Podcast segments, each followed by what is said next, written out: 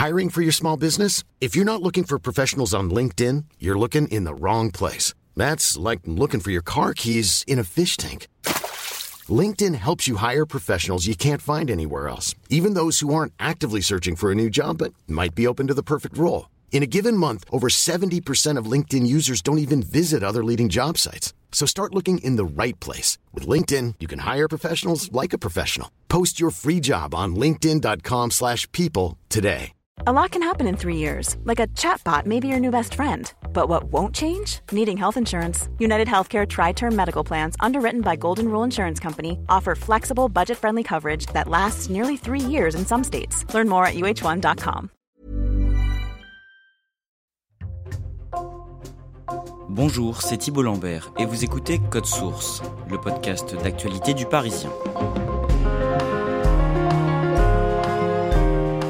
Le Maroc fait en ce moment face à l'une des pires catastrophes naturelles de son histoire. Le vendredi 8 septembre, dans la soirée, un puissant séisme a frappé le centre du pays, dont la ville de Marrakech.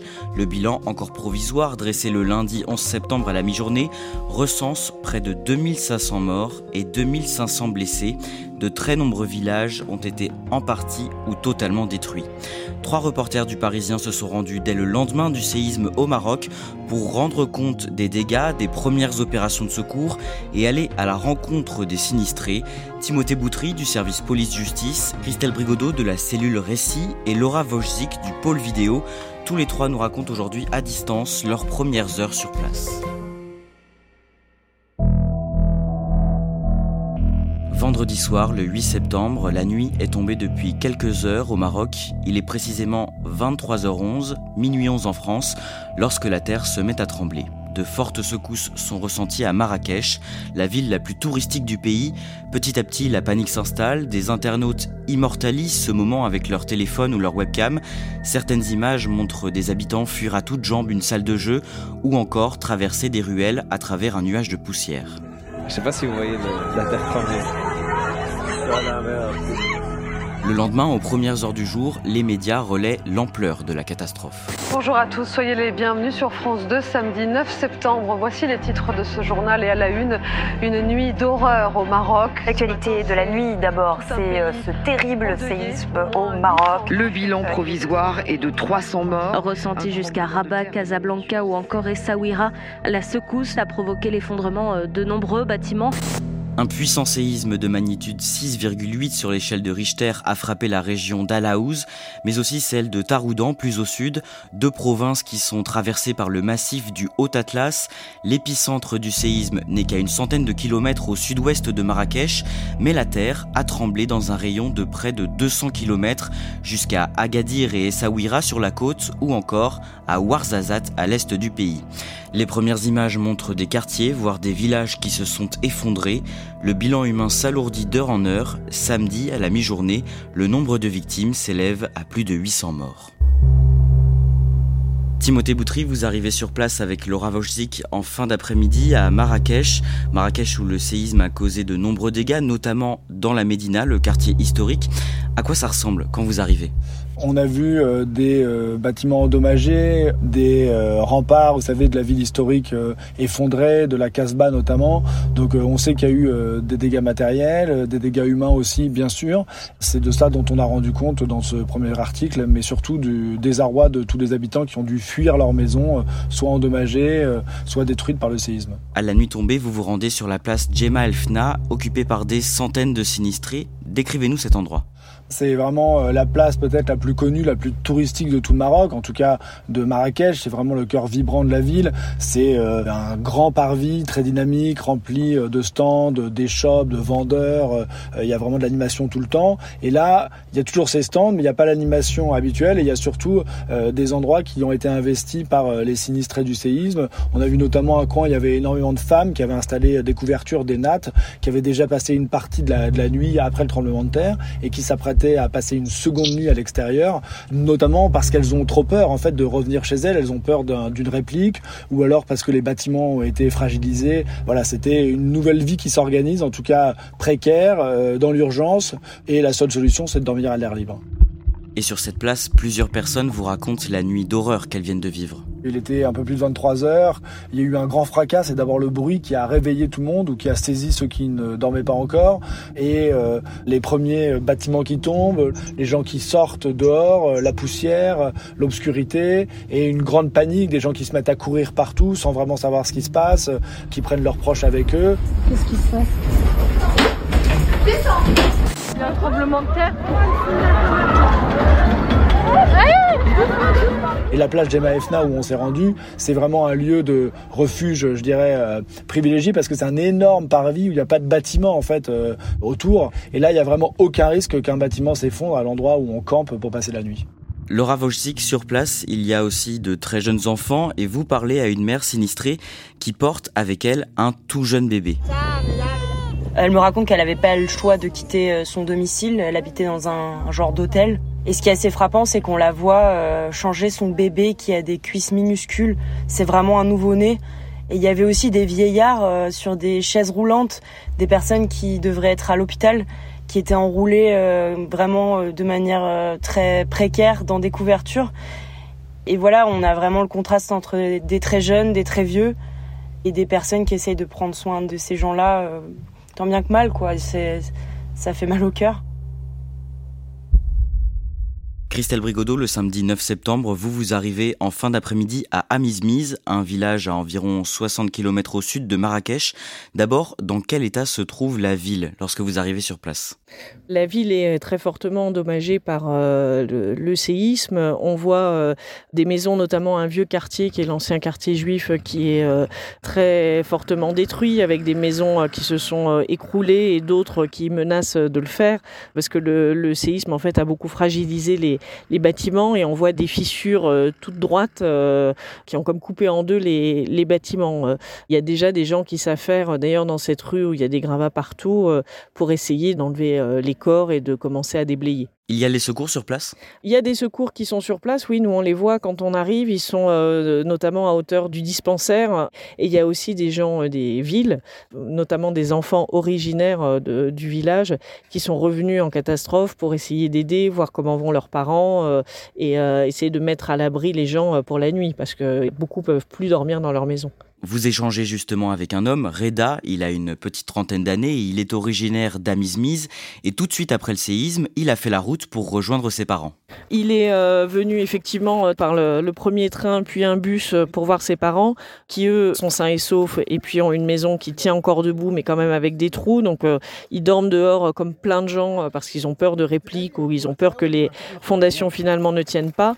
Lui fait partie d'un groupe d'hommes qui sont sur la place du marché qui regarde euh, ce qu'il y a à faire. à ce moment-là, euh, disons, ça fait euh, moins de 24 heures que le séisme a eu lieu et il y a aussi beaucoup de gens comme lui qui sont un peu hébétés, qui regardent partout, qui voilà cherchent quoi faire, mais une fois qu'ils ont vu leurs proches, se retrouvent quelquefois un peu les bras ballants en attendant d'avoir ne serait-ce que des pelles ou du matériel pour vraiment prêter main forte.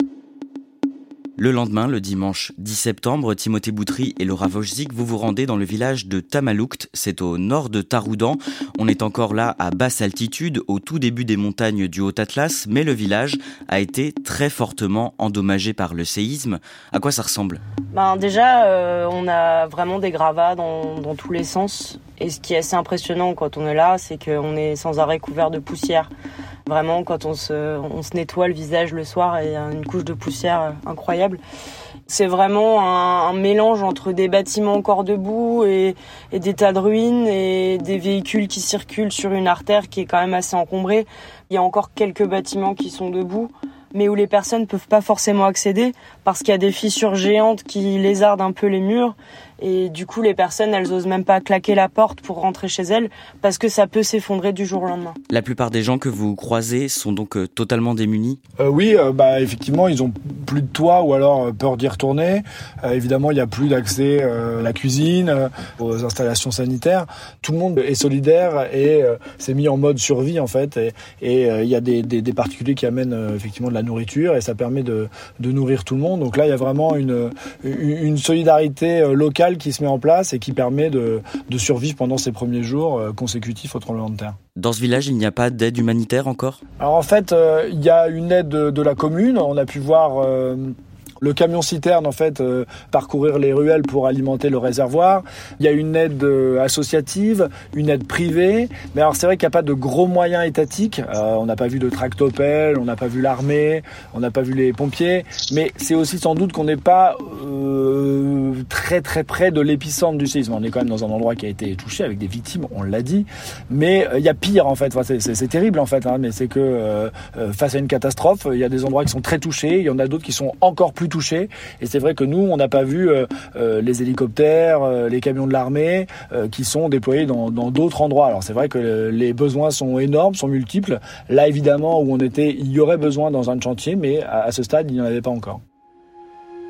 Timothée Boutry, avec Laura, vous faites la rencontre d'un père de famille de 37 ans. Il s'appelle Saïd et il est en état de choc. C'est là où ils ont trouvé les deux, les deux enfants euh, décédés. Il a perdu ses deux enfants dans la catastrophe. En fait, lui, il n'était pas dans sa maison quand ça s'est produit. Il y a son épouse qui était présente. Euh, le voisin raconte qu'il a vu ses jambes dépasser, qu'il a pu l'extraire au bout d'une demi-heure. Et ensuite, euh, il a pu accéder à ce qui était la chambre des enfants. Brahim, 4 ans, et Asma, 11 ans. Mais que quand il les a découverts, ils étaient déjà morts. En fait, ils avaient été ensevelis, donc sont morts étouffés. On peut imaginer la, douleur, la détresse d'un père qui a perdu ses deux seuls enfants. Il nous explique que un enfant c'est comme un organe et c'est comme s'il avait perdu deux cœurs. Il y a beaucoup de gens qui sont euh, avec lui et qui lui parlent, mais euh, il est dans une détresse euh, évidemment très profonde quand on le rencontre. Laura Wojcik, vous croisez la route de Mohamed aussi, un jeune homme de 18 ans dont la mère est à l'hôpital. Il est inquiet Oui, il est inquiet. Il a un regard extrêmement tranchant, c'est ce que disait Timothée dans son article. On est frappé par les regards en fait de ces personnes qu'on croise parce qu'il y a beaucoup de choses dans les regards qui s'expriment pas forcément dans les mots. Et lui, on sent qu'il a de la colère. Il voit pas du tout comment il va reconstruire un avenir dans cette ville. Il sait pas du tout comment il va pouvoir euh, avancer et il dit qu'il veut même quitter le pays en fait. Timothée Boutry, les gens que vous croisez, est-ce qu'ils sont euh, aussi pessimiste que Mohamed? On est vraiment dans l'urgence en fait. Euh, la catastrophe, elle vient de se produire. Donc euh, l'urgence, c'est la survie, euh, c'est dormir, c'est se nourrir, c'est se soigner et, voilà, c'est tout pour l'instant. Alors évidemment, on, anticipe, on pense à l'après, on se dit comment on va pouvoir reconstruire, il faut que je reconstruise plus solide, mais on a besoin de matériel et là, il n'y a rien pour déblayer.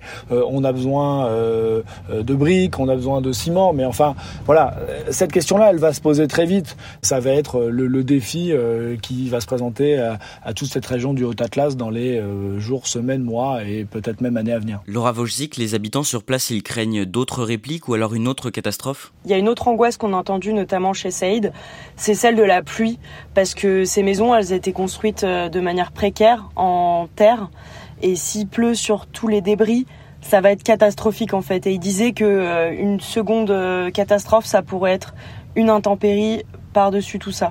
Et ça, c'est une inquiétude qu'on a senti euh, poindre chez les habitants. Christelle Brigodeau, vous, le même jour, avec le photographe du Parisien Jean-Baptiste Quentin, vous décidez d'emprunter les routes de montagne pour monter jusqu'à Salat en Yacoub, le village du Haut-Atlas le plus proche de l'épicentre. D'abord, décrivez-nous ce que vous voyez sur la route pour vous y rendre. la route, c'est une nationale euh, qui longe un, fleuve, la rivière Fils.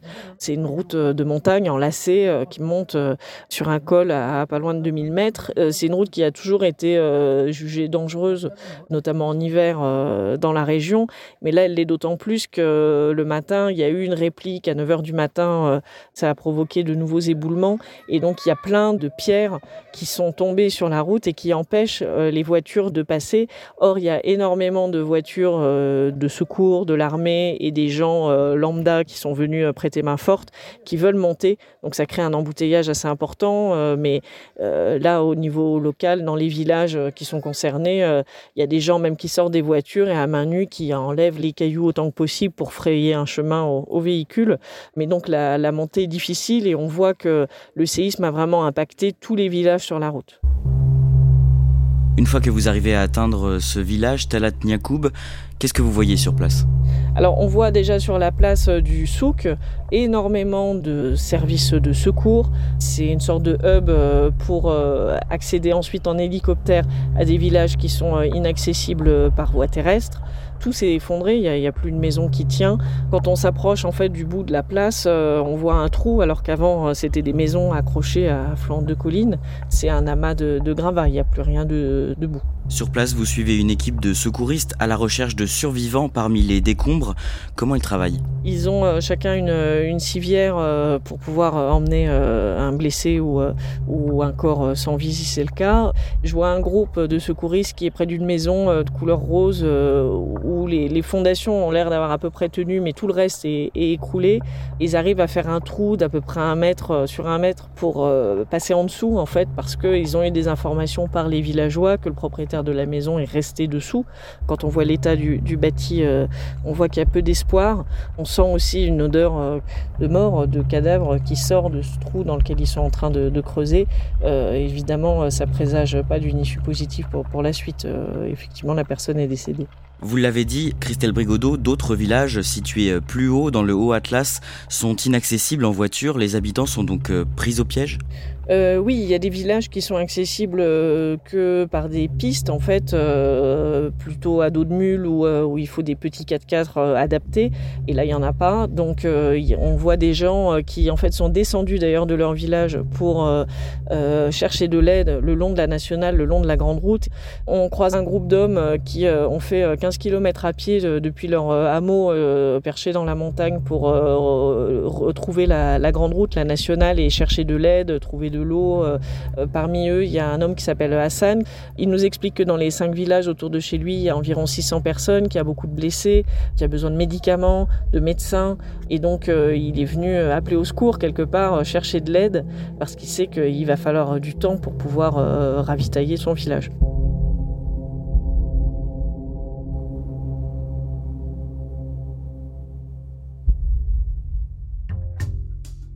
Merci à Christelle Brigodeau, Laura Wojcik et Timothée Boutry. Je rappelle que tous vos reportages sont à retrouver sur leparisien.fr. Cet épisode de Code Source a été produit par Raphaël Pueyo, réalisation Julien Moukoukiol. Code Source, c'est le podcast quotidien d'actualité du Parisien. Un nouvel épisode chaque soir du lundi au vendredi. Alors abonnez-vous sur votre plateforme audio préférée pour n'en rater aucun. Et puis si vous voulez nous écrire, c'est possible à cette adresse code source at leparisien.fr.